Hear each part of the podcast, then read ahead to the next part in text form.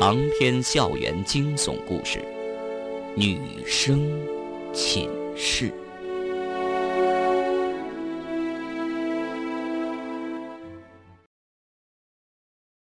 十一点二十分，秦月走进了四四幺寝室。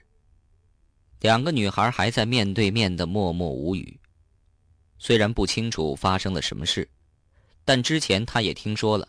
派来维修的校工突然发了疾病住院了，现在两个人的脸色又如此的难看，隐隐的猜到这女生寝室里肯定发生了什么怪事儿。当然，秦月不会主动的开口询问，也不想查根究底。毕竟这世界上有很多神秘的事件，是现在的科学所不能解释的。何况他只是一个普通的医学教师，现在他只想冲淡四四幺女生寝室里这种压抑沉闷的气氛。哟，两位美女，怎么傻站在这儿啊？是不是看到帅哥了？秦月的笑容还真可爱，她就是这种人，清爽活泼，很容易和女生们打成一片。其实她的年龄比这些女生大不了多少。把这些女孩子当做自己的妹妹一样。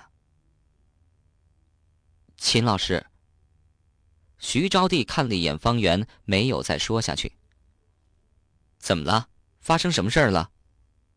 没有，没有。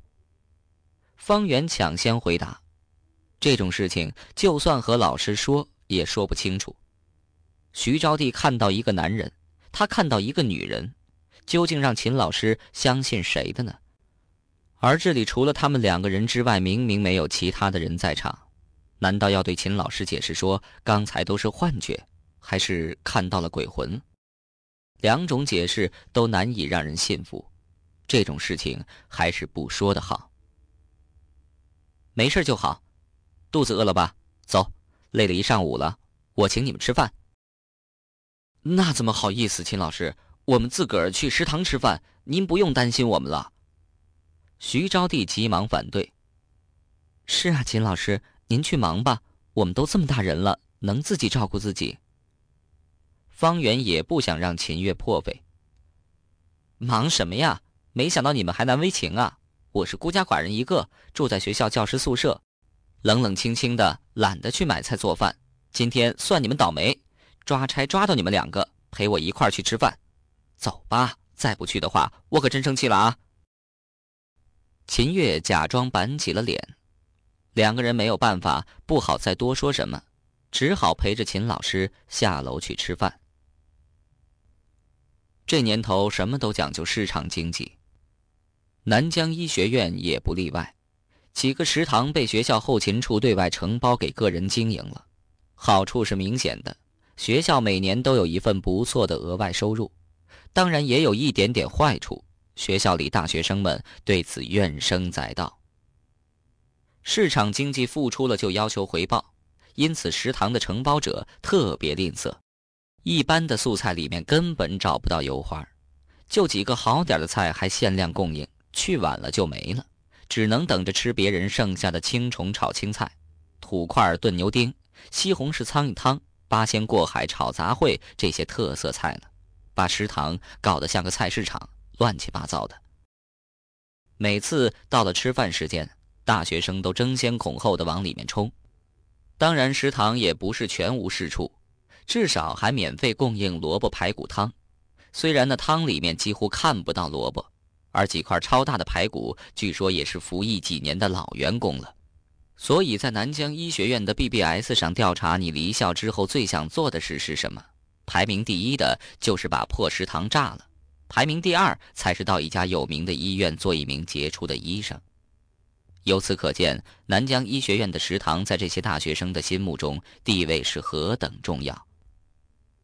秦月对于南疆医学院食堂的水平早就有所领教了，他就是从这所医学院毕业的，所以也根本没打算带两个人去食堂吃饭，而是另开小灶，领他们到学校里面的小餐馆。这儿虽然贵了点儿，却也值得。饭菜的味道和食堂相比，那可是天壤之别。小餐馆的老板老远就和秦月打招呼：“哟，秦老师，您又来了，又请自己学生吃饭。”“是啊，今天有什么拿手菜？”“有茶树菇烧猪手、瓦罐墨鱼汤、莲花雪鸭、庐山石鱼炒蛋、鄱阳湖的狮子头。”“得得得，你别吹了，我还不清楚你。莲花雪鸭是上过国宴的菜，就你那鸭子也敢冒名顶替？还有庐山石鱼。”你那石鱼是庐山进的吗？我怎么瞅着都不像。至于那狮子头嘛，你就别提了。我在南疆是吃过好几回，哪回都比你这个正宗。餐馆老板是个发福的中年男人，特别能侃，脸皮儿也厚。嘿，我说秦老师啊，就你认真。现在这年头，谁不是挂羊头卖狗肉啊？我这好歹还是挂着羊头卖羊肉呢。至于这羊肉嘛，火候是差点。你也得原谅啊！如果我有那个水平啊，怎么能屈就在这儿做着小买卖呀？秦月说不过他，连忙投降了。得得得，我没那功夫跟你瞎侃，来个茶树菇烧猪肉，再来个瓦罐墨鱼汤。哎，对了，两位美女喜欢吃什么？徐招娣连忙摆手：“呃，不要那么多菜，不要那么多菜，我们随便就可以了。”方圆也在劝：“是啊，秦老师。”我们不挑剔的，家常便饭就行。什么挑不挑剔的？你们不来，我自己一个人也要吃。我才不轻易下厨房呢。进多了厨房的女人，老起来特别快。三个人正聊着，小餐馆的门外走进一个女生，瓜子脸、细长眉，嘴唇紧闭，长发飘飘，亭亭玉立，穿着一身果绿色的连衣裙。配上白玉般的肌肤，让人有种惊艳的感觉。女生走到秦月面前问：“你是二零零四临床医学一班的秦月老师吗？”“是啊。”女生的脸上很平静。“我是来报道的，我叫苏雅，来晚了点，不好意思。”“没关系，你吃饭了吗？过来一起吃吧。”“哦，不了，我习惯单独吃饭。”您慢慢吃，我另外去叫。方圆和徐招娣都没想到苏雅会拒绝秦月，她可是他的班主任呢。秦月也显得有些尴尬，他还没遇到过这么不近人情的学生。这时候，外面走进来一位穿着牛仔裤的男生，眼睛黑亮，短爽的发型显然是经过精心呵护的，浑身透着一股子机灵劲儿。男生一手提一个大旅行箱，满头大汗，累得直喘粗气，靠近苏雅坐了下来，望着她直笑，似乎在讨好她。男生对苏雅说：“你这两个旅行箱好重啊，怎么带了这么多东西啊？里面放了些什么？”秦月认识这个男生，他是医学院有名的花花公子，仗着自己是南疆人，有几分长相，家境也不错。能说会道，在医学院里谈过 N 次恋爱。说谈恋爱，其实不过是借这个名义来玩弄女性感情。只是这个年代谁也管不了这种事情，学校拿他也没办法。难道苏雅一进来就被他瞄上了？果然，苏雅对着男生莞尔一笑，如满天的樱花盛开，灿烂无比，把男生看呆了。然后，苏雅对男生一字一字的说：“现在，你可以给我滚了。”小餐馆里原本喧哗的声音一下全都消失了，一片寂静。十几道目光齐刷刷的射向那个男生，他显然没有心理准备，脸涨得通红，目瞪口呆。不相信苏雅会对他说出这种话来，结结巴巴的又问了一句：“你，你，你，你说什么？”苏雅冷笑了一声：“我叫你滚，还要我说第三遍吗？”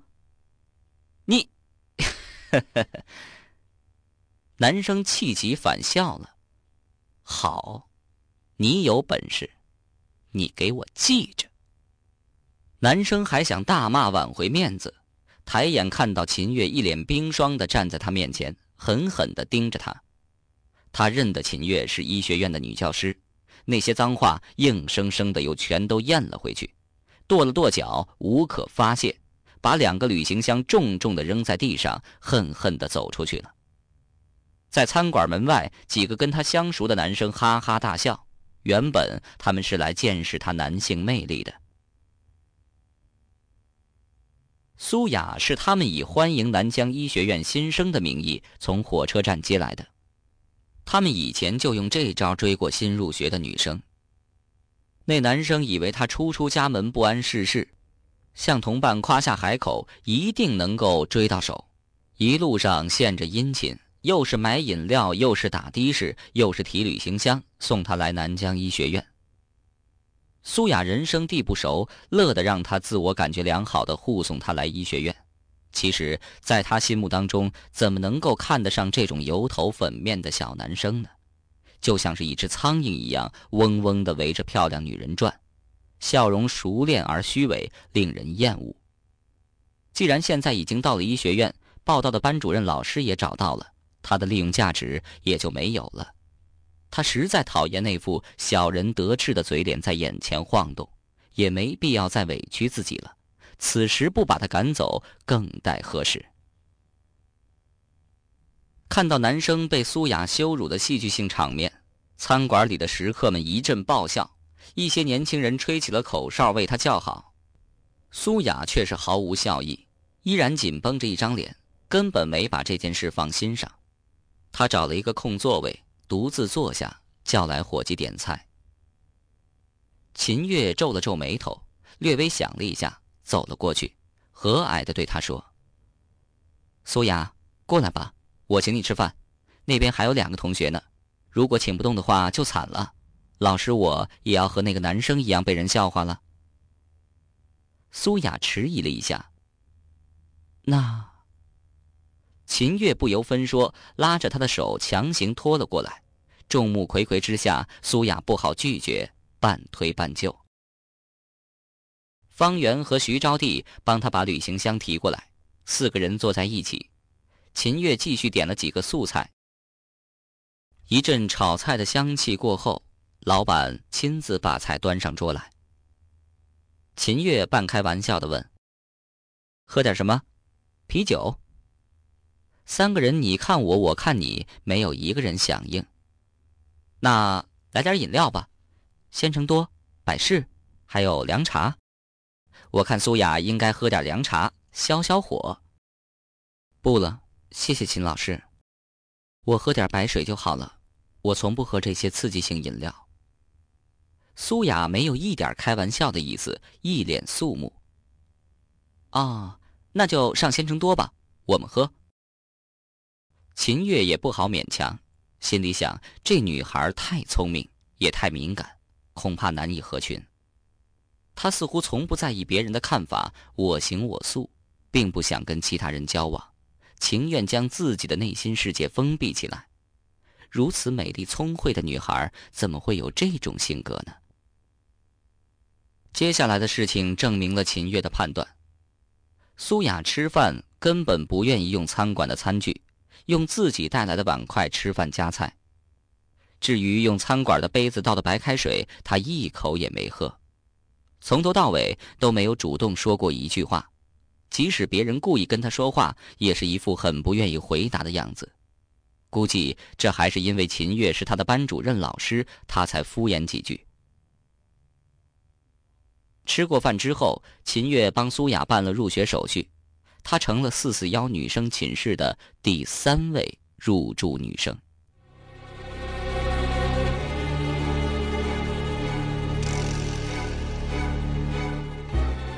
那时候谁也不曾想到，苏雅这个性情古怪的美丽女生身上会发生那么多不可思议的事件。她的存在为四四幺女生寝室平添了许多神秘的传说。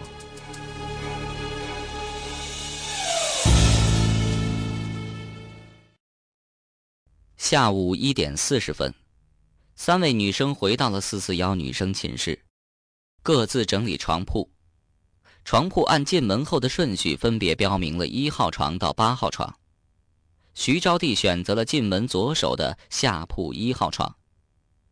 一号床是一定要有人住的，进出方便。晚上众人就寝时负责关好门。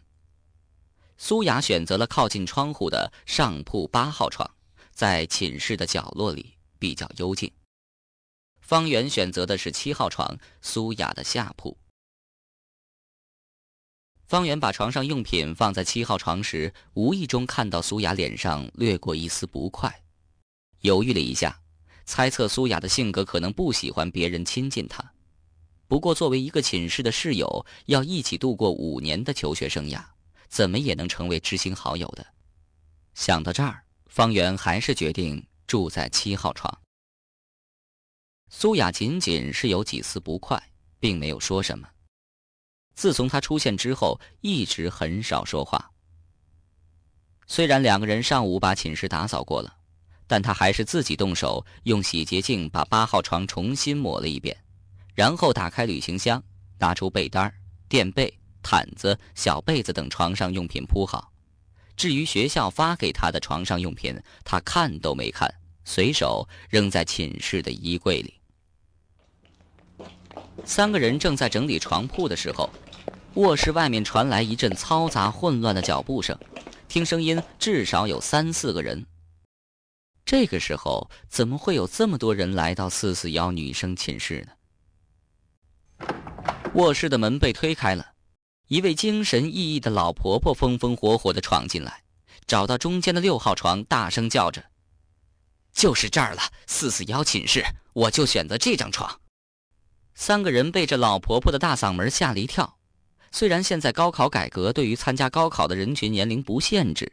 报纸、电视也宣传过其他学校的高龄学生，毕竟没有亲眼见过。难道这老婆婆也是南疆医学院的新生？她的年龄也太大点了吧？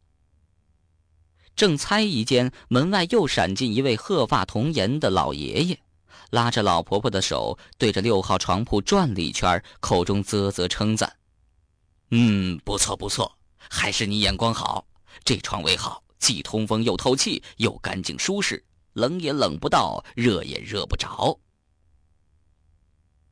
紧随着老爷爷身后的是一位中年妇女，雍容华贵，手上提着一大堆东西，扔在六号床上。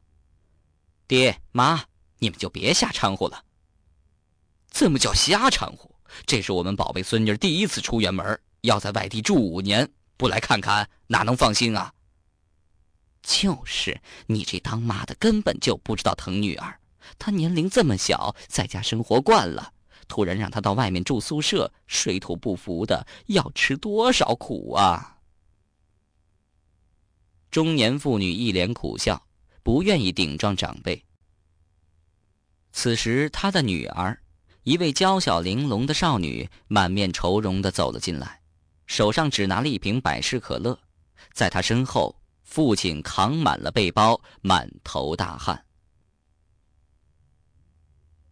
方圆看到这样的情景，心中暗自好笑。不过是新生入学嘛，竟然全家出动，搞得比嫁人还隆重。那少女怎么看都有种娇柔的味道，就好像一个精心烘烤出的面包，轻轻触摸都会损坏。那少女的奶奶忙着帮她铺床。爷爷忙着向三位女生打招呼，要他们多多关照自己孙女儿。少女的母亲一个劲儿地叮嘱她小心身体，好吃好睡，没事多往家里打电话。至于少女的父亲，坐在那儿呼呼的喘气，一路上他肩扛手提的，肯定累坏了。通过这女孩的爷爷的介绍，方圆知道少女叫秦延平，独生子女，六岁读书。所以年龄比医学院其他新生小一岁，平时在家就好像小公主一样众星捧月。这次考入南疆医学院，在这里要一住五年，让全家人是担心不已，生怕他不能适应寄读群居的生活方式。如果他父亲母亲不是都有工作在身，一定会留在南疆市租房陪读的。他爷爷奶奶倒是很想陪读，被父亲母亲劝住了。老人们毕竟年纪大了，身体不行。虽然大病没有，小病却从来没有间断过，到时候还不知道是谁照顾谁呢。一家人在四四幺女生寝室喧哗了一个多小时，后来又一块跑去百货商场购物。方圆趁着有空闲时间和徐招娣在医学院转了一圈，本来还想叫苏雅一起去的，但她显然喜欢单独行动。整理好床铺之后，就找不见了。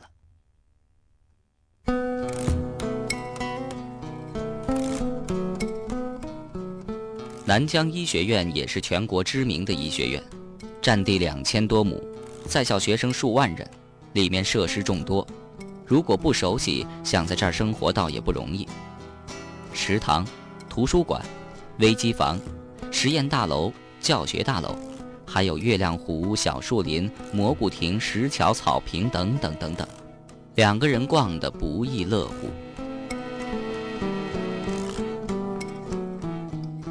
唯一让两个人感到不快的是，会不时的有人在身后指指点点。隐隐约约听到“四四幺女生寝室”这个词儿，看来在医学院“四四幺女生寝室”的故事是路人皆知，这让他们有些奇怪。不就是一个女生自杀，一个女生发疯吗？这种事情并没有什么可怕呀，他们怎么怕成那样？难道仅仅就是因为那些捕风捉影的传说吗？